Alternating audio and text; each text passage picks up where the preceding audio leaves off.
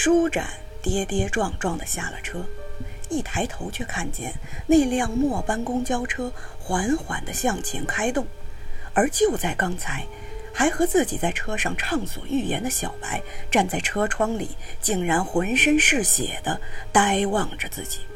就在这一瞬间，时间仿佛是为了舒展故意停留了几秒一般。舒展清清楚楚地看到，现在车里的小白。仿佛变了一个人，雪白的连衣裙上沾满一滩滩的血迹，而呆望着舒展的双眼慢慢的流出了鲜血。一边看着舒展，一边挥动着胳膊，示意舒展回到车上。此时的舒展脑中一片空白，而那位就在今晚两次偶遇的老太太也在车上。